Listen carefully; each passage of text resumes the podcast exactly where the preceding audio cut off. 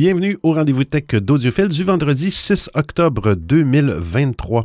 Comme à toutes les semaines, je profite de ce moment pour vous partager les actualités technologiques et parfois scientifiques que j'ai vues passer depuis notre dernier rendez-vous. J'espère que vous avez une belle semaine. Je ne sais pas si vous êtes procuré le, dernier iPhone, euh, iPhone 15 ou iPhone 15 Plus, Pro, Pro Max. Des petits pépins, euh, des petits pépins, on va en parler un petit peu plus tard dans l'émission.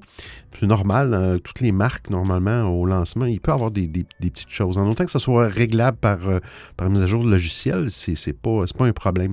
Mais une chose pour, c'est un petit peu pointu, mais si vous utilisiez un, téléphone, disons, avec, avec une console pour faire des appels téléphoniques ou quoi que ce soit, des, du social audio et tout ça. Il y a certaines applications euh, ben, d'Apple, euh, dont les appels téléphoniques, FaceTime, il y a les, espaces de Twitter, ils ne supportaient pas le mode USB, autrement dit, de brancher une console avec un adaptateur Lightning sur les anciens téléphones. Il semble que c'est réglé avec le iPhone 15 qui est maintenant équipé d'un port USB-C. C'est possible de brancher euh, directement une console et, toutes les applications qui ne fonctionnaient pas avant fonctionnent très bien. Appel téléphonique, je l'ai dit, FaceTime, euh, espace Twitter, Instagram Live, euh, etc. Que euh, je ne l'ai pas testé, mais j'ai ça de source sûre. Hey, on commence tout de suite avec la première actualité. Bon épisode!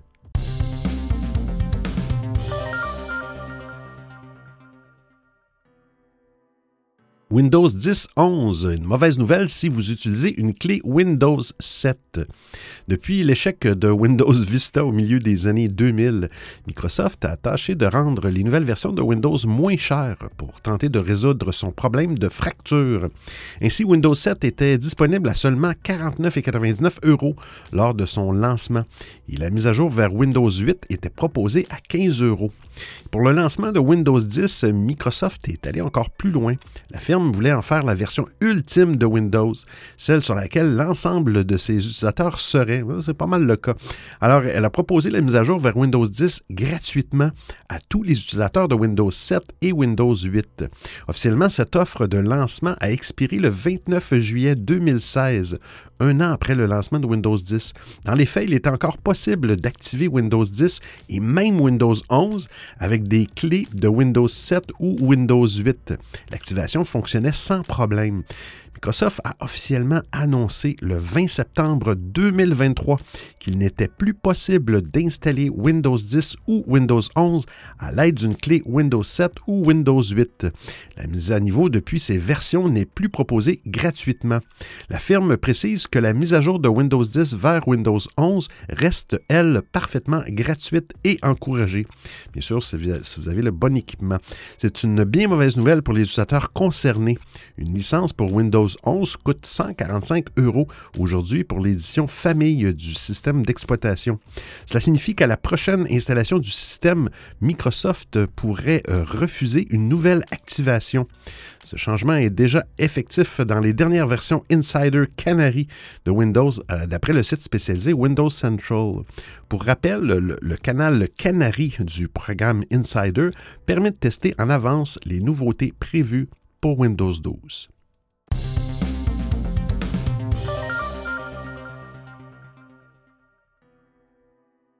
iPhone 15 Pro, des performances réduites pour régler le souci de surchauffe. Disponible depuis une quinzaine de jours maintenant, ça passe vite. La nouvelle gamme euh, iPhone 15 continue encore et toujours de faire parler d'elle, et pas toujours de manière positive. Récemment, on découvrait que les iPhone 15 équipés de la nouvelle puce A17 Pro, la première du genre à être gravée en 3 nanomètres, souffraient visiblement d'un problème de surchauffe. Apple avait toutefois rapidement décidé de réagir en expliquant qu'il s'agissait d'un bug logiciel dans iOS 17. Pas de souci lié au processeur directement, donc, avec la promesse d'une mise à jour logicielle providentielle qui allait venir régler tous les petits tracas rencontrés par les propriétaires. Depuis peu, Apple a déployé une nouvelle mouture de son système iOS qui passe ainsi en version 17.0.3. Vous l'aurez compris, cette dernière a pour objectif, entre autres, de venir éradiquer ce souci de surchauffe. Selon de nombreux retours, la mise à jour remplit parfaitement ses objectifs. et les soucis de surchauffe ont ainsi disparu chez la majorité des utilisateurs. Toutefois, certains se sont interrogés sur les dispositions prises par Apple pour réduire la chauffe et notamment si le géant américain avait décidé de réduire les performances de sa puce A17 Pro. Chez 9 to 5 Mac, ils ont décidé de repasser les derniers iPhone 15 Pro au benchmark afin d'en savoir plus sur les performances actuelles. Et bonne nouvelle, il semblerait que les performances n'aient pas été altérées par Apple, ces dernières étant sensiblement identiques, voire parfois supérieures sur des iPhone 15 Pro tournant sous iOS 17.02 et iOS 17.03. Rappelons au passage qu'une élévation de la température d'un téléphone intelligent est tout à fait normale dès lors que ce dernier est sollicité pour une utilisation multimédia notamment, mais aussi lorsque l'on le recharge, lorsqu'on utilise certaines applications très populaires de GPS comme Google Maps, Waze, ou encore lorsque le téléphone effectue des mises à jour. De leur côté, les performances peuvent être temporairement réduites en fonction de la température du téléphone, mais aussi du niveau de charge de la batterie.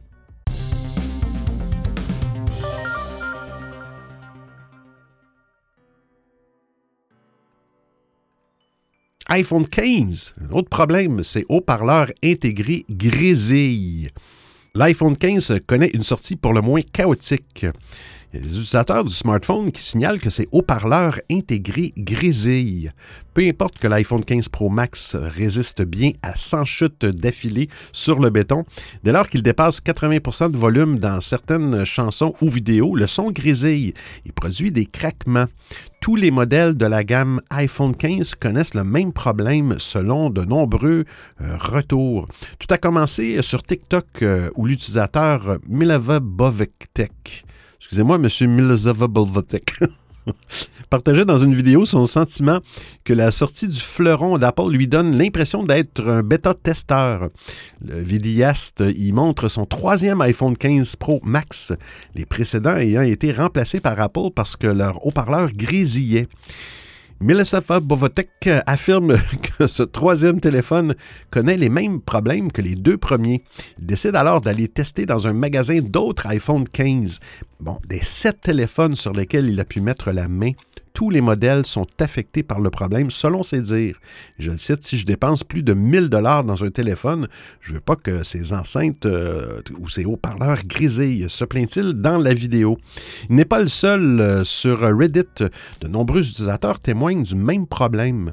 Selon les commentaires, ce serait surtout le haut-parleur d'écoute téléphonique qui serait affecté peu importe le volume, un cliquetis est présent, donnant l'impression euh, que les haut-parleurs ont été endommagés par de l'eau, selon un utilisateur de Reddit. Au-delà de 80% le grésillement et les craquements deviennent omniprésents. Aucun moyen pour l'instant de savoir s'il s'agit d'un problème matériel ou d'un problème logiciel. Dans ce deuxième cas, Apple pourrait corriger rapidement sans trop de difficulté le bug par une mise à jour d'iOS 17.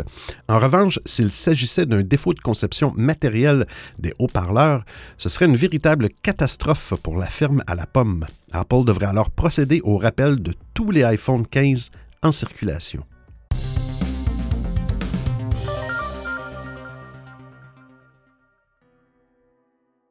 Google paierait 10 milliards de dollars à Apple.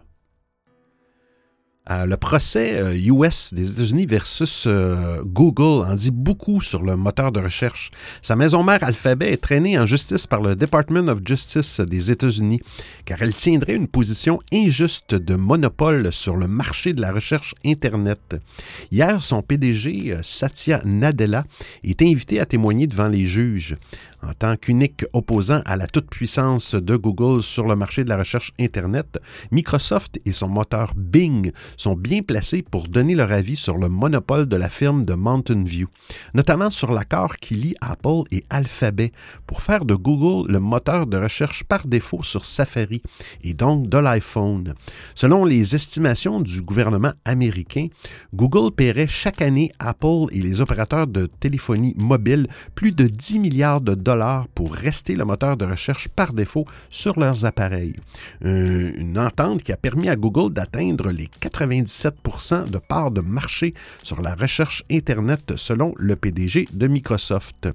Je cite, Vous vous levez le matin, vous vous brossez les dents et vous faites une recherche sur Google, déclarait Satya Nadella hier.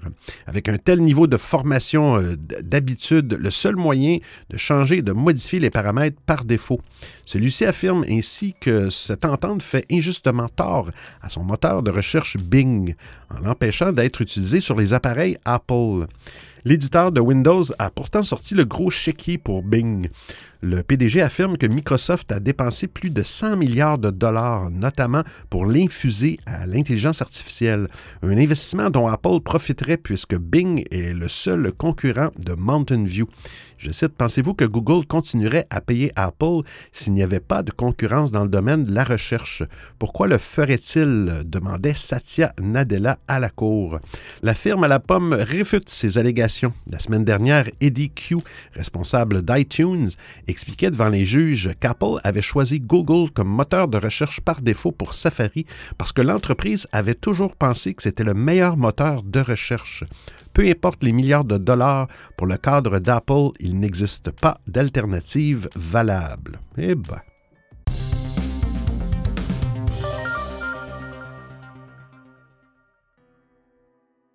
Android 14 est arrivé mercredi le 4 octobre. D'après le Community Manager de TELUS, un opérateur de télécom canadien, la sortie d'Android U, le nom de code en interne d'Android 14, est confirmée pour tous les smartphones vendus par Mountain View à partir du Pixel 4a. Le site ne donne aucune autre précision concernant le déploiement de la mise à jour majeure d'Android sur les appareils d'autres marques. Samsung s'attache depuis quelques mois à sortir au plus vite One UI, sa propre version de l'OS, toujours plus rapidement, mais l'attente pour les utilisateurs dure en général deux longs mois. Le leader mondial des ventes de smartphones parviendra-t-il à livrer ses updates plus rapidement? Il est impossible de s'avancer sur ce point. Pour profiter au plus tôt des nouveautés proposées en Android, dans Android 14, il faudra donc posséder un smartphone Pixel de Google ou l'un des rares Xiaomi 13 et, 13 euh, Pro. J'ai réussi à le prononcer comme il faut. Intégrant, ou peut-être pas, intégrant une version bêta de l'OS. Et les appareils qui recevront Android 14 en premier, qui l'ont reçu le 4 octobre, eh bien, sont les, euh, Google Pixel 4a, un milieu de gamme hyper convaincant en 2020, qui est sorti en 2020. Et le Pixel 4a 5G aussi, le Pixel 5, 6, 6 Pro, euh, le 6a qui est le, le best-seller de la série, le 7, le 7 Pro et le 7a. On peut bien évidemment s'attendre à ce que les Pixel 8 et 8 Pro et 8A, hein, ils sont sortis cette semaine, mais ils vont profiter aussi d'Android 14. Aucune des, nouveautés proposées par Google ne sera véritablement révolutionnaire, mais le système d'exploitation offrira tout de même une panoplie d'outils très pratiques tels que le Repair Mode pour protéger vos données quand vous amenez votre, votre appareil chez un réparateur, la possibilité de configurer le ratio d'aspect selon l'application ou encore de meilleures informations sur l'état de la batterie.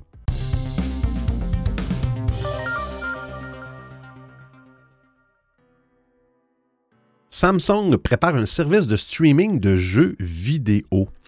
La rumeur court sur Twitter, sur X, anciennement Twitter bien sûr, selon laquelle Samsung se serait associé à des développeurs de jeux aux quatre coins du monde pour proposer un catalogue de titres jouables en streaming. Le service serait d'ores et déjà en phase de test en Amérique du Nord. Il pourrait être officialisé dans les prochains jours.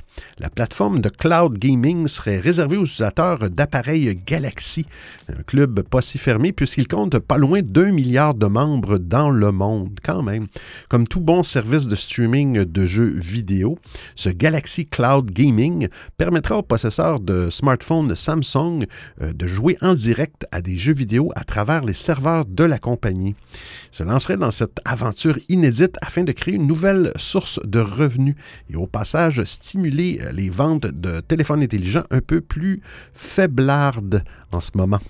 Faiblard, je viens d'apprendre un mot. Avec ce nouveau service, il n'y aura nul besoin d'acheter de jeux, de souscrire à un abonnement ou même de posséder un téléphone dernier cri pour profiter des graphismes et des performances de premier plan.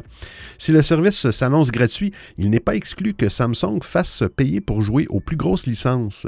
Et puisqu'on parle de titres, précisons qu'aucune information n'a encore filtré concernant les jeux qui seront inscrits au catalogue. Cela dit, étant donné l'énorme puissance financière de la compagnie, combinée à la perspective de toucher une énorme base d'utilisateurs et de payer des commissions bien inférieures à celles d'Apple et de Google, les éditeurs de jeux vidéo ne devraient pas trop hésiter à se joindre à l'aventure.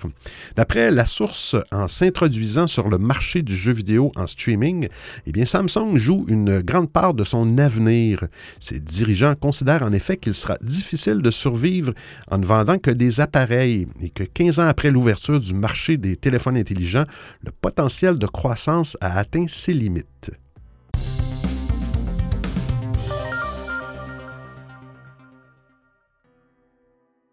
X.com retire en douce l'option pour signaler les informations trompeuses. Ah là là là là.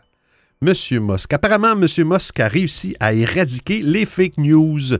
Sinon, pourquoi sa plateforme aurait-elle purement et simplement enlevé l'option qui permet de signaler un contenu qui partage de la désinformation? S'il est indéniable que cette option était loin d'être suffisante pour lutter efficacement contre les fake news sur X.com, notamment en raison des effectifs et des politiques de modération euh, depuis et même avant le rachat du réseau social par Musk, euh, supprimer cette possibilité ne va clairement pas arranger son cas. Et au-delà des risques bien connus de laisser les fausses informations se propager, une telle décision risque bien de conforter l'Union euh, européenne dans son rapport à X.com, qui considère la plateforme comme le pire élève en la matière parmi les réseaux sociaux. Si rien ne change rapidement, il pourrait dans un futur proche se voir au choix sanctionné de lourdes amendes ou tout bonnement être interdit dans les pays de l'Union européenne. Au regard de sa situation financière, l'entreprise n'a franchement pas besoin de ça.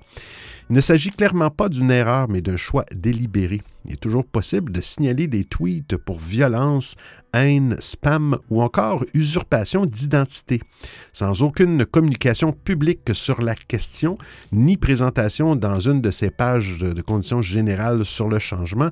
Eh bien, X.com espérait peut-être le faire passer en douce pour ne jamais avoir à s'expliquer sur le sujet et laisser les community notes faire le travail de rectification. Il est fort probable que depuis que M. Musk a pris les rênes de ce qui s'appelait encore Twitter, il n'y a pas très longtemps, les signalements pour désinformation aient explosé en nombre. Les décisions prises par le milliardaire semblaient presque toujours orientées en ce sens, tant elles négligeaient ce type de risque. Au rang de ces dernières, on compte bien sûr le changement de système de vérification, pour lequel nombre d'activistes et d'experts en la question avaient estimé que la qualité de l'information en pâtirait. Puis il y a eu l'amnistie générale accordée aux comptes précédemment bannis, certains pour discours de haine ou plus généralement discriminants, mais bien sûr aussi pour euh, propagation de désinformation, les deux n'étant évidemment pas exclusifs. Elon Musk lui-même ne semble pas toujours être le fan numéro un de la vérité. Mais pour X.com, accepter d'être le réseau social de la désinformation risque d'avoir d'autres conséquences. Dans un rapport présenté ce mardi, l'Union européenne a estimé qu'il s'agissait du pire réseau social en matière de lutte contre les fausses nouvelles, tout particulièrement celles d'origine russe. Et cela pourrait rapidement lui poser un problème en Europe, où l'adoption du DSA impose notamment un contrôle renforcé sur la question, au risque de se voir infliger de lourdes amendes et même jusqu'à une interdiction sur le territoire des États membres en cas de récidive. A priori, ce n'est vraiment pas comme s'il pouvait se le permettre.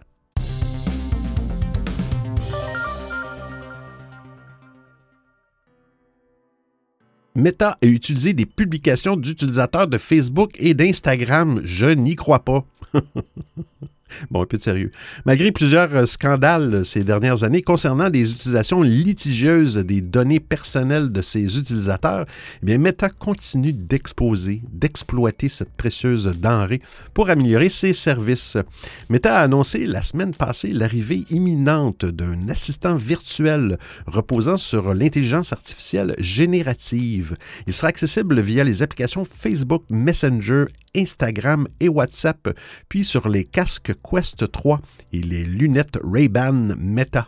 Sauf que pour perfectionner le système, Meta a fait ingérer à son modèle de nombreux messages publics, photos et textes inclus, publiés par ses utilisateurs. Les conversations privées ont été exclues. Hein, ainsi que les messages partagés uniquement avec les amis et la famille. Tout ça est exclu. Conscient des préoccupations légitimes de certains de ses utilisateurs en matière de respect de la vie privée, Nick Clegg a tenté de désamorcer, je le cite, Nous avons essayé d'exclure les éléments de données qui contiennent une forte prépondérance d'informations personnelles. Je répète, nous avons essayé d'exclure, a-t-il fait savoir à Reuters sans donner plus de détails. Selon lui, la grande majorité des données utilisées pour entraîner le modèle sont publiques. Hmm. Il indique ainsi qu'un site comme LinkedIn euh, n'a par exemple pas été utilisé à cause de considérations en matière de respect de la vie privée. L'entraînement des modèles d'intelligence artificielle générative soulève de nombreuses interrogations sur le droit des internautes à garder le contrôle sur leur vie en ligne. Le fait qu'ils utilisent au quotidien les services d'entreprise autorise-t-il ces derniers à disposer comme bon leur semble des traces laissées par leurs clients? Il est désormais admis que la plupart des entreprises se servent de ces informations pour améliorer leurs services. Mais l'entraînement de modèles d'intelligence artificielle dont l'usage ne se limitera probablement pas à des chatbots à l'avenir questionne bien au-delà. Vous écoutez le rendez-vous tech d'Audiophile.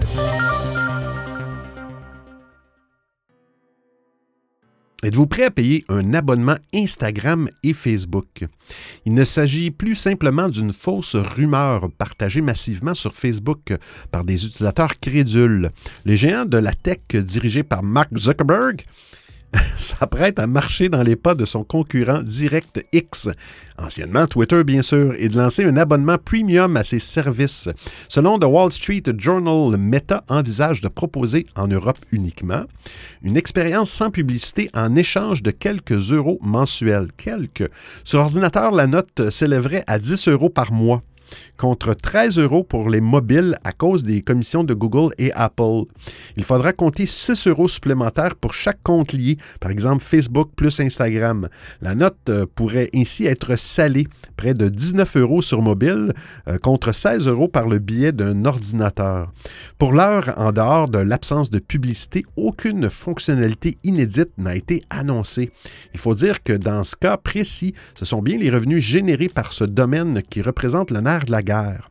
Depuis la mise en place du Digital Services Act, la marge de manœuvre des géants de la tech tels que Meta s'est considérablement réduite lorsqu'il s'agit de proposer une expérience de publicité ciblée sur le vieux continent. Suite au vote de 2022, les grandes entreprises doivent se conformer aux exigences de l'Union européenne en matière de protection de données et de consentement numérique. Ainsi, l'entreprise doit impérativement proposer gratuitement à ses utilisateurs un système de recommandation de contenu non fondé sur le profilage en ligne. Comprenez qu'il ne repose pas sur vos données de navigation et euh, donc vos préférences dans et en dehors des plateformes. Ainsi, euh, la publicité devient moins rentable pour l'entreprise qui doit trouver de nouvelles manières de pérenniser son modèle économique. C'est là qu'intervient la mise en place d'un abonnement payant.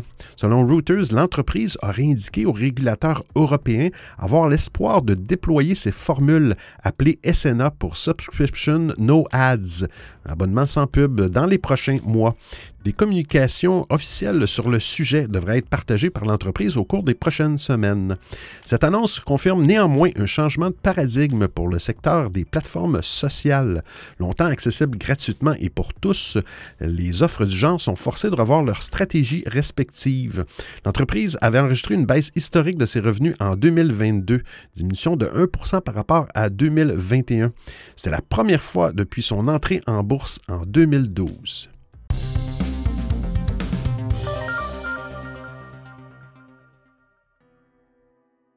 TikTok développe une version payante. Hein, un autre. Dans un article publié cette semaine, le site Android Authority indique avoir découvert des éléments de code correspondant à cette future version payante. Plus précisément, il s'agit d'une chaîne de caractères que TikTok pourrait utiliser pour présenter la version payante aux utilisateurs. Cette option payante permettrait aux utilisateurs d'avoir une expérience sans publicité et TikTok aurait prévu un tarif de 4,9 dollars par mois, 4,90 par mois.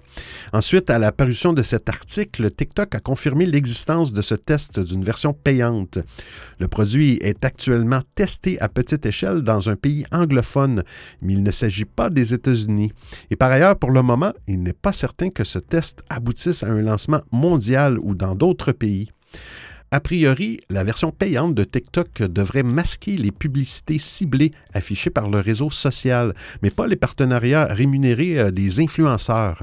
Reste à savoir si, en plus de l'absence de publicité, cette version payante de TikTok proposera d'autres avantages. Pour une fois, ce n'est pas les autres plateformes qui s'inspirent de TikTok. Effectivement, ces trois dernières années, on a eu l'habitude de lire des articles sur ces plateformes numériques qui imitent le format vidéo popularisé par cette plateforme. Mais cette fois-ci, c'est plutôt TikTok qui est en train de tester un système de monétisation déjà exploité par ses concurrents. En effet, aujourd'hui, les réseaux sociaux X Bon, il y a Facebook, Snapchat, YouTube qui proposent déjà des abonnements à leurs utilisateurs. Sur X, anciennement Twitter, le fait d'être abonné payant vous permet d'avoir une badge de vérification, de profiter de fonctionnalités supplémentaires et même de gagner de l'argent grâce à l'audience de vos publications. Reste à savoir si, lors des tests, la version payante de TikTok intéressera suffisamment d'utilisateurs pour que le réseau social passe à l'étape suivante. Ce qui est certain, c'est que l'existence de cette offre pourrait être avantageuse aussi bien pour TikTok que pour ses utilisateurs. De côté, TikTok pourra diversifier ses sources de revenus et être plus résilient en cas de problème sur le marché des publicités en ligne. Et côté utilisateur, on pourra choisir entre une version avec publicité et une version sans publicité.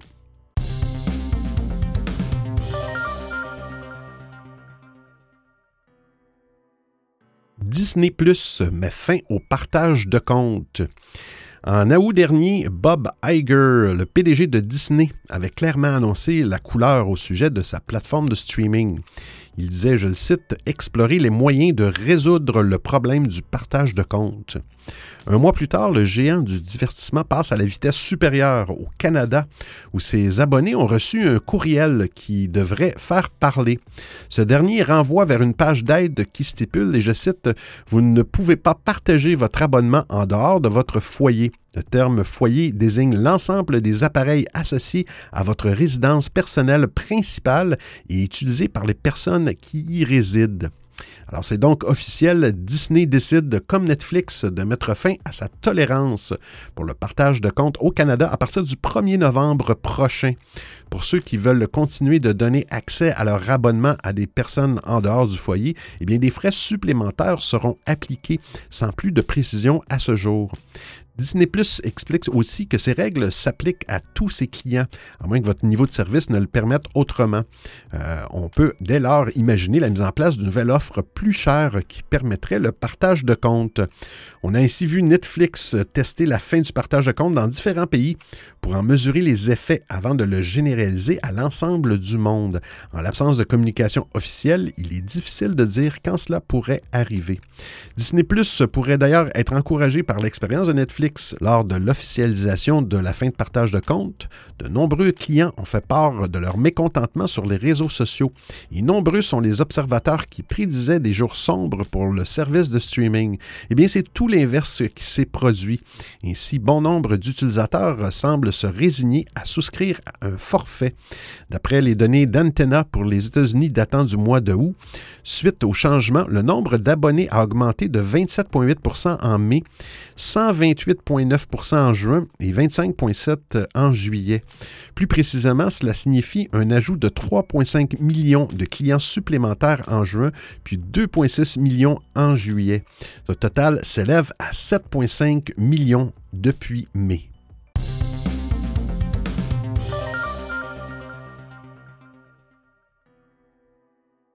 Et puis on parlait de Netflix, hein, ils vont encore augmenter leur prix. Et oui, et oui, cette information euh, donnée par le Wall Street Journal qui s'appuie sur des sources proches du dossier. Concrètement, euh, la plateforme de streaming commencerait par les États-Unis et le Canada, bien sûr.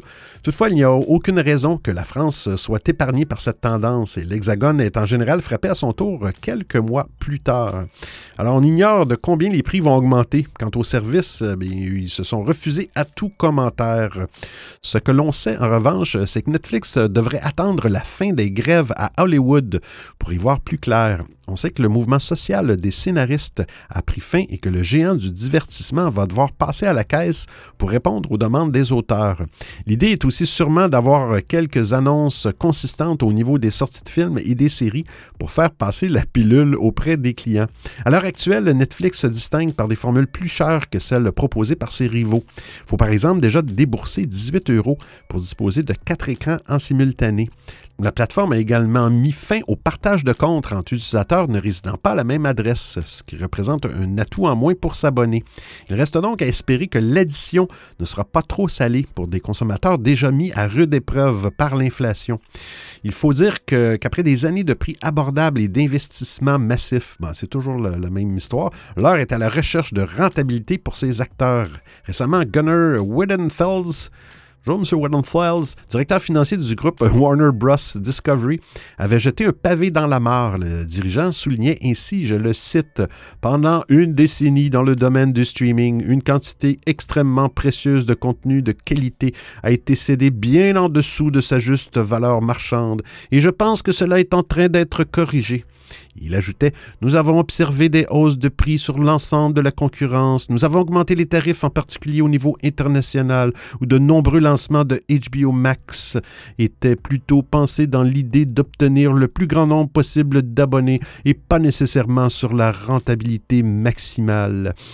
Sa position semble aujourd'hui largement partagée par ses concurrents.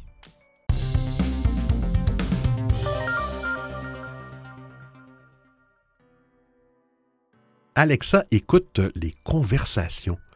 Ah, pour faire entrer Alexa dans le nouveau monde de, l'intelligence artificielle générative, Amazon a développé un grand modèle de langage, le LLM, baptisé le Alexa LLM. Euh, grâce à ce modèle, l'assistant améliore ses capacités et est en mesure de personnaliser l'expérience utilisateur.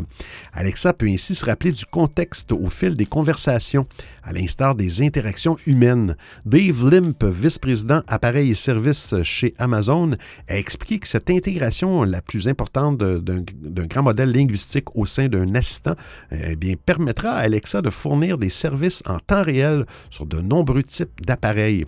Alexa est également doté de nouvelles fonctionnalités. Par exemple, la fonction Alexa discutons promet des conversations prolongées avec l'assistant sans avoir à répéter le mot d'activation. La fonction Visual ID permet aux utilisateurs d'activer Alexa simplement en faisant face à leur écran intelligent, là aussi sans prononcer de mots-clés. L'amélioration de l'intelligence artificielle d'Alexa soulève toutefois des questions sur la gestion des données. Amazon a indiqué que certaines interactions vocales des utilisateurs avec Alexa serviraient à former le modèle Alexa LLM. John Davison, directeur des litiges au Electronic Privacy Information Center, a ainsi mis en garde contre la volonté d'Amazon de conserver et d'exploiter des données vocales pour de brumeuses améliorations de produits.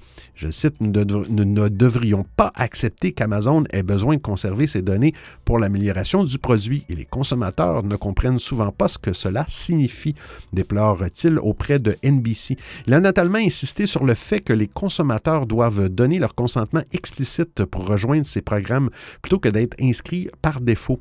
Amazon a beau assurer que les clients peuvent toujours accéder à des outils de contrôle de confidentialité, l'entreprise a déjà eu euh, à faire avec des problèmes liés à la protection des données. En mai dernier, la FTC a accusé euh, Amazon d'empêcher les parents de demander la suppression de données relatives à leurs enfants. L'agence a également accusé Amazon de mauvaise utilisation de données utilisateurs avec des tiers. Alors, l'usage des voix d'enfants pour former le modèle Alexa LLM pourrait avoir des conséquences fâcheuses, notamment ce qui concerne les billets politiques, l'exactitude des faits et les comportements imprévus du modèle. Un porte-parole d'Amazon a cependant précisé que lorsque le profil vocal d'un enfant est reconnu, certaines fonctionnalités comme Alexa Discutons ne seront pas disponibles.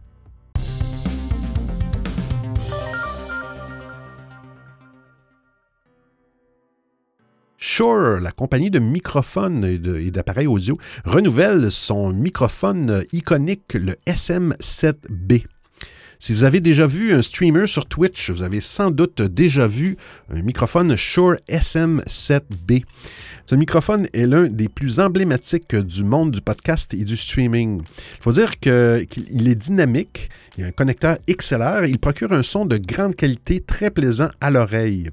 Vous l'avez certainement déjà aperçu devant la bouche d'un podcasteur ou d'un streamer. C'est une vraie référence et un achat par défaut pour de nombreuses personnes. Effectivement, c'est un microphone, vous allez voir, assez gros, euh, tout noir. Seulement voilà, le Shure SM7B a un défaut assez connu. Euh, il demande quasi obligatoirement un préampli pour fonctionner. Sinon, personne ne, pourrait entendre, euh, vous entendre tant que le volume d'enregistrement du microphone est faible. Souvent le cas avec des microphones dynamiques. La marque a décidé de prendre ce problème en considération et dévoile une copie améliorée, le Shure SM7DB. Avec un préampli euh, intégré, Shure promet de proposer un gain supplémentaire de plus 18 dB ou plus 28 dB à la discrétion de l'utilisateur. Il est également possible de désactiver ce préampli si vous aviez déjà un circuit permettant de vous en passer. Le Shure SM7DB est disponible dès maintenant au prix conseillé de 599 euros. Quand même 100 euros de plus que l'ancien. C'est un tarif un peu élevé quand on pouvait obtenir très récemment ah, un Shure SM7B ah, pour seulement 350 euros environ. Donc, c'est quand même pas mal plus cher. Mais c'était sans compter le préampli acheté, effectivement, autour d'à peu près 150 euros. Si vous souhaitez faire monter en gamme votre son sans passer par euh, la connectique euh, XLR que demande ce type de microphone, eh bien, vous pouvez jeter un œil sur le Shure MV7, euh, plus accessible, moins dispendieux et simple à installer. De plus, il possède un port USB.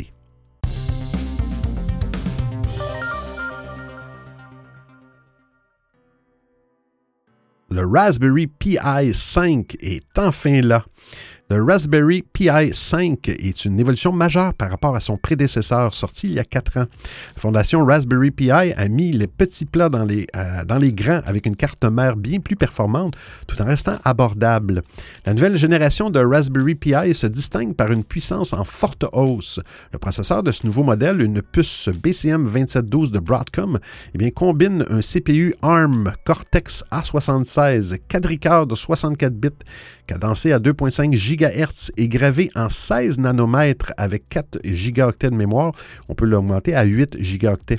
Le circuit graphique est en Video Core 7, euh, là aussi de Broadcom. Le tout permet de doubler, voire tripler les performances de CPU et du GPU par rapport au Raspberry Pi 4, dont le CPU, gravé en 28 nanomètres, est cadencé à 1.5 GHz. On fait donc s'attendre à un bon significatif. Le Raspberry Pi 5 est équipé de deux ports HDMI capables d'afficher de la 4K en 60 images secondes sur autant de moniteurs. C'est le double du Pi 4. Il bénéficie également d'un processeur de signal d'image ISP remanié développé en interne à la pointe de la technologie. Parmi les autres améliorations matérielles, on retrouve un doublement des performances maximales de la carte SD et un support pour les périphériques à haute bande passante. Le Raspberry Pi 5 euh, inaugure aussi une interface PCI Express 2.0 pour brancher un SSD, même si un adapteur séparé est nécessaire pour en tirer parti. La, carte intègre deux ports USB 3 avec un support de débit de 5 gigabits seconde simultanément sur les deux ports. Deux ports USB 2, une entrée Ethernet gigabit et un port USB-C uniquement dédié à l'alimentation. À noter que le boîtier officiel intègre un ventilateur, ce qui permettra d'exploiter toute la puissance de l'ordinateur pendant plus longtemps. Il restera possible d'utiliser le PI 5 sans ventilateur ou de lui en joindre un en option pour ceux qui ne veulent pas utiliser le boîtier. Deux versions du Raspberry Pi 5 sont disponibles, l'un avec 4 GB de mémoire euh, au prix de 70 euros et l'autre avec 8 GB de RAM pour 96 et 60 Elles seront en vente avant la fin octobre et devraient rester en production jusqu'en janvier 2035. Alors j'espère que vous appréciez le format et le contenu de l'émission. Si vous avez des suggestions d'actualité, des commentaires, vous voulez m'envoyer un message audio ou simplement me payer un café, eh bien c'est très simple. Vous trouverez tous les liens sur www.audiophile.com. Il y a même une section nommée Docu, le rendez-vous tech d'audiophile intégral avec l'ensemble des références web ou liens URL. Et je vous remercie de m'avoir prêté vos oreilles pendant l'écoute de cet épisode. Alors, c'est terminé pour aujourd'hui. Que puis-je dire de plus, hein, à part parler de la météo? Hein, aujourd'hui, hein, aujourd'hui au Québec, 30 degrés, plus l'humidex, complètement fou. Dans trois jours, on va être à 10 degrés Celsius.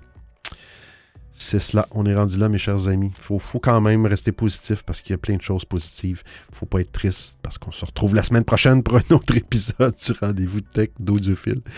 Je vous promets que je vais essayer peut-être de changer ma conclusion. Mais je sais pas, on dirait que c'est une fixation. Hey, d'ici là, portez-vous bien. Ciao, ciao tout le monde.